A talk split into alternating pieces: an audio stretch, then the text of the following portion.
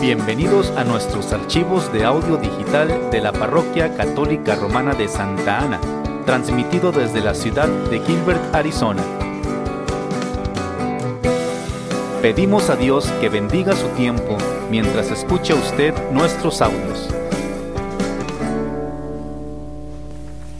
Muy buenas tardes hermanos.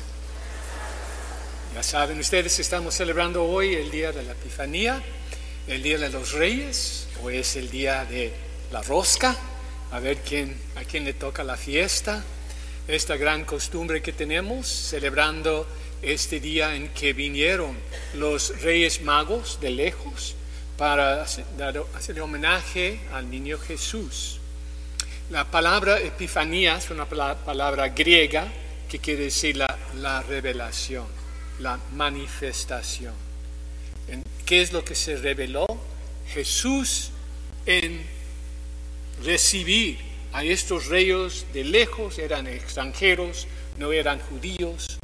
Al recibirlos, nos está proclamando a todo el mundo que su mensaje, su evangelio, su misión no era solamente para los judíos, pero para todos, para todos.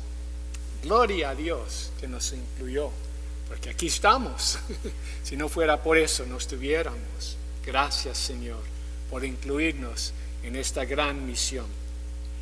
Hay que darle mucho crédito a los reyes, porque, no, como dije, no eran judíos, no tenían la ventaja de, de las escrituras, los profetas, no, no tenían esa ventaja de saber que esperaban el Mesías y todas las condiciones que, que, salieron de los profetas.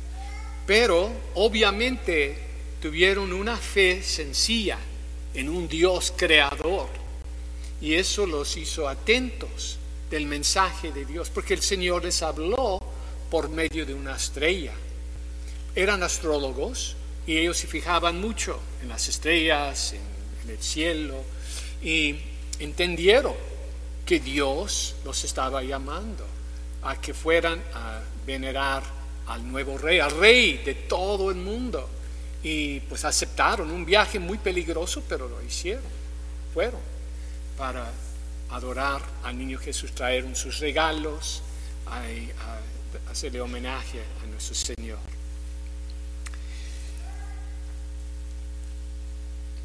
Muchos piensan que Dios ya no habla, que tenemos un Dios lejano, que no se entera en nuestras necesidades, que no está envuelto en nuestros asuntos, y no es cierto.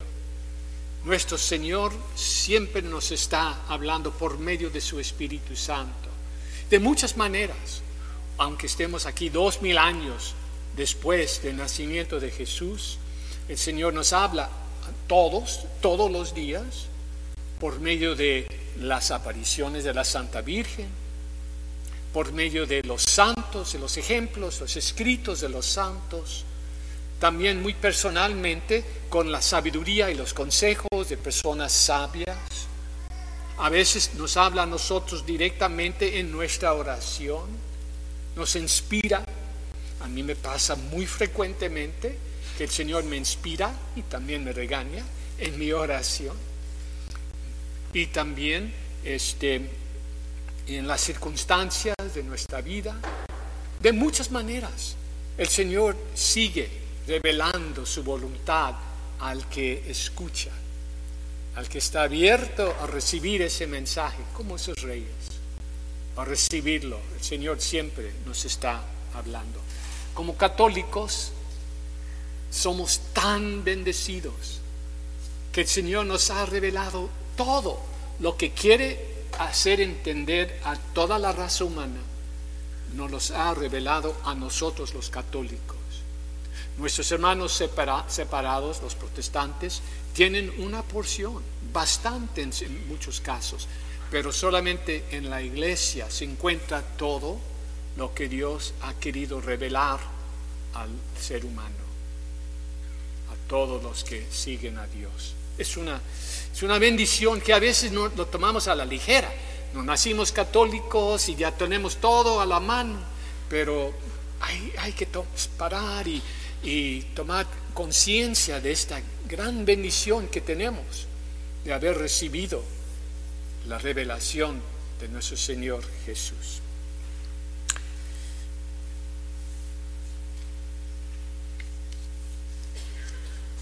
El Evangelio de nuestro Señor, el mensaje de nuestro Señor, no, no será completo hasta que todo mundo lo reconozca y se somete a este, mensaje, al Evangelio del Señor.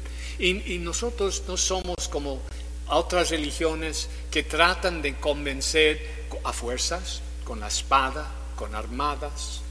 Nosotros llevamos este mensaje Jesús se manifiesta al que tenga ojos de ver y oídos para escuchar por medio del querigma, el querigma, la proclamación del querigma, que es el Evangelio. Y el querigma dice sencillamente, que ya lo sabemos, que Dios se hizo hombre. Y se hizo hombre por una razón, para morir por nuestros pecados. Y después de haber muerto en la cruz, resucitó de la muerte y está vivo. Y nosotros lo encontramos por medio de su Espíritu, por medio de los sacramentos. No tenemos un Dios lejano, un Dios nomás histórico que lo vemos como una figura que hizo algo, no sabemos cuándo. Tenemos un Dios que está presente aquí con nosotros, hoy en día, en este momento. Eso es lo que estamos celebrando y eso es lo que le estamos dando gracias a nuestro Señor. Este evangelio, esta proclamación, este querigma, no se lleva a cabo porque hay mucha competencia en contra a la proclamación. Las otras religiones, como acabo de mencionar, pero también el ateísmo.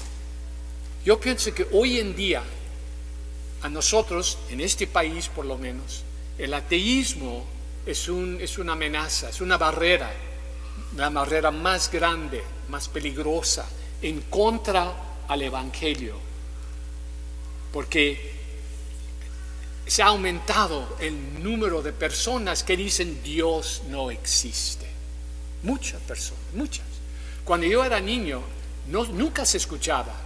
Si alguien dijera en público, yo soy ateo, no creo en Dios, esa persona no hubiera podido encontrar trabajo hubiera sido rechazado de la sociedad. Porque aunque lo creeran, aunque la gente así pensara, no lo, no lo, no decían en público, porque era una vergüenza con, con consecuencias. Hoy en día se dice que el 30% de las personas en este país dicen que no creen en Dios, no creen que existe un Dios. ¿Cómo puede ser? ¿Cómo puede ser? Pero así es, muchos así, así. Y entre los jóvenes el porcentaje es más alto. Dicen que 60% de los jóvenes no creen en Dios. Quizás nunca se les ha, inculcado, nunca tuvieron una formación, nunca han escuchado el Evangelio. Pero esa es, la situación en que vivimos. Hay mucha gente que no, que no cree, no sabe cómo van a entender. ¿Cómo lo van a encontrar? Sencillamente por medio de ustedes. Por nadie más. No por los padres, no por las monjitas, por ustedes. Ustedes. En sus familias, en su trabajo, en las escuelas, en sus ambientes, donde, donde es ustedes que necesitan ser mensajes del Evangelio no hay, no, no hay otra. Esa es, lo que, esa es la misión de la iglesia y nos corresponde a todos, a todos. No son los miembros de la iglesia activos y los pasivos. Todos tenemos, todos tenemos nuestro trabajo y el trabajo de ustedes es de llevar a cabo la misión de evangelizar. Sabemos que la manera más fuerte y más eficaz de evangelizar es nuestro ejemplo, cómo vivimos. Si tú dices, te identificas como un católico en el trabajo, todos te van a mirar. ¿Cómo hablas? Si eres chismoso o no, te quejas, cómo te portas, si eres honesto, muchas cosas te van, se van a fijar. Y tu ejemplo va, va a decidir si esas personas van a poner atención lo que quieres decir y no. Tu ejemplo es número uno, pero no basta. A partir de nuestro ejemplo tenemos que saber cómo hablar y cómo explicar. Porque es imposible vivir en un, mundo, en, en el universo en que estamos, pensando que se hizo solo, que, no, que Dios no existe y que todo lo que vivimos y vemos en este universo, la tierra, las estrellas, el sol, los planetas, que todo se hizo solo, por casualidad. Imposible, imposible, no es posible. Entonces hay que, hay que explicar y dar razones por qué es que creemos que tenemos un Dios que es el creador de todo. No tienen que ser filósofos ni teólogos, pero por lo menos explicar sencillamente lo que es obvio al que con buena voluntad lo puede reconocer. Es nuestro deber, pero también ellos tienen el derecho. Miren, miren lo que dice San Juan Pablo II. Toda persona tiene el derecho a escuchar la buena nueva de Dios que se revela y se da en Cristo para realizar en plenitud la propia vocación. Eso me llama la atención. Todos tienen el derecho de saber que un niño nació, nació que vino a traernos la salvación. ¿Y cómo lo van a entender? ¿Cómo lo van a saber? Otra vez, por medio de nosotros. Es como traerle a los hambrientos una comida exquisita, darles de comer, porque el que camina sin Dios, camina con un vacío que nada lo puede llenar. Los que no tienen a Dios están buscando llenarlo con los placeres del mundo, con las riquezas, con adquirir cosas, con el poder, con lo que sea. Pero no llena. Es ese hueco no se llena a partir de Jesucristo. La luz del mundo es el único que llena ese deseo que tenemos en el corazón. Hoy es el día de darle gracias a nuestro Señor por esa luz que ilumina a nuestros corazones y hacer como los reyes magos, ser mensajeros, mensajeros de esta buena nueva a los que no lo conocen. Amén.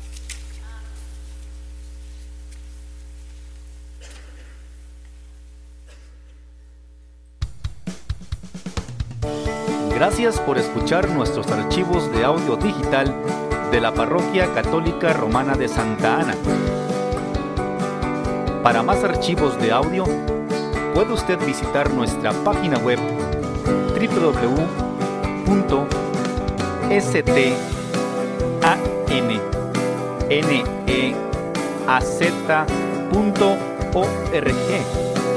diagonal ES. Santa Ana ruega por nosotros.